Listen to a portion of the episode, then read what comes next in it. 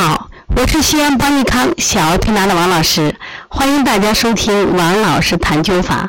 我们在临床中，除了用小儿推拿技术，我们也会用艾灸的技术来为孩子们治疗一些常见病、多发病，临床效果很好。说到灸法，我今天继续想推荐陈大安老师的艾灸治扁桃体。有人说疯了吧？扁桃体不是热症吗？能灸吗？那说明这是你的眼界短了。艾灸是可以治热症的。那么听听陈达老师的案例吧。这个村里的王老师年纪二十多岁了，经常的喉咙痛或者红肿。在体格检查时，医生说：“嗯，你的扁桃体有病，很容易犯扁桃体炎。厉害的时候，扁桃体会红肿就像蚕蛾一样。这普通的叫乳蛾。”喉蛾的毛病要除掉这个常发病，就要把扁桃体割掉。其实我们在临床中经常见到孩子们扁桃体红肿、扁桃体发炎或者扁桃体引起的发烧很多见。有的家长呢就去给孩子割，从今天开始不要割了啊！我们除了用推拿的方法可以解决，灸法也是可以。这个小王老师心想去割，但是因为时间问题还有点害怕，就耽搁下来了。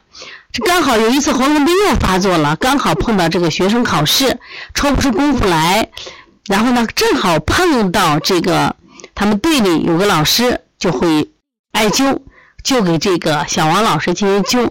你知道在哪灸吗？竟然是在大椎穴，用艾柱直接灸了五六壮，王老师的喉咙就不疼了。然后呢，这个医生还给他说，是这。我给你几个艾条，你继续在你的大椎穴去灸吧，这样可以让你的就根断掉，不用去割了。所以大椎灸点治扁桃体穴发作时，只需只需灸三到七壮。很多人认为扁桃体发炎是热症，不能灸，记住了，能不能灸？可以灸啊。另外，他还讲了一个案例。说这个天真活泼的孩子，尤其在六七岁的时候，是最讨人喜欢的。张丽华的孩子只有六岁，伶俐聪明，左右邻居没有一个不喜欢他。特别是隔壁的一位老年中医，天天与他开玩笑。有一天白天，他还嬉皮笑脸的与老先生闹着玩，到了半夜，突然发起高烧来。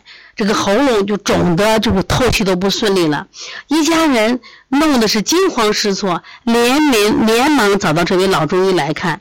据这位先生的检查，据说是扁桃体炎，在古代叫喉蛾，说就是他在作怪，怎么办？怎么办呀？我们现在好多家长直接送到医院去打针去了，或者是什么就去割去了。他说：“你别慌，你别慌，我给你找个地方啊，灸下就好了。”他这次没找大椎，找到哪儿呢？找的是孩子的，就是有个穴位叫照海。就是我们的脚内侧，脚踝骨这啊，内侧有个照海穴，哎，灸了四五分钟，果然发烧就退下去了。紧继续灸了三天，什么病都没有了，人是活泼伶俐，一边到晚，小孩是欢笑着，看见了没？可以用灸大椎的方法治疗扁桃体，也可以用照海的方法治疗扁桃体。你学会了吗？以后遇到病的时候，先用最方便、最简洁的方法。而且艾灸技术，宝妈能学不可以学？我们在店里能开展不也是可以的？所以说，当你如果选不到好的灸材，或者是学不到好的灸法的时候，让邦尼康的客服老师来手把手的把你教会，好不好？好，通过这个分享陈德安老师的灸法，你们是不是觉得灸法是不是挺有趣的，也挺生动的，也挺好学的？我们一定要把这个中国的灸法学好，让最简单、好操作的灸法，而且它灸材也很好选择，来为我们的家人、为我们的朋友、为我们的孩子们的健康保驾护航。